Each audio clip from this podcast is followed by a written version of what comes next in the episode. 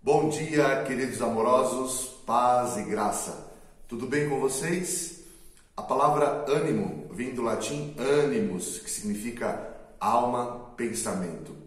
Ânimo, em português, seria a alma, a mente, o coração. Já no português, ânimo recebe o significado de força de vontade. Em João 16,33, Jesus disse: Para que tenhas paz em mim, tende bom ânimo, porque no mundo tereis aflições. Cristo, ele teve bom ânimo e ele venceu o seu maior desafio, ele venceu a morte, ele venceu a cruz. Ele trouxe ressurreição e vida. Que o Espírito de Deus venha sobre a tua vida para te trazer esse ânimo. Estamos hoje iniciando a semana.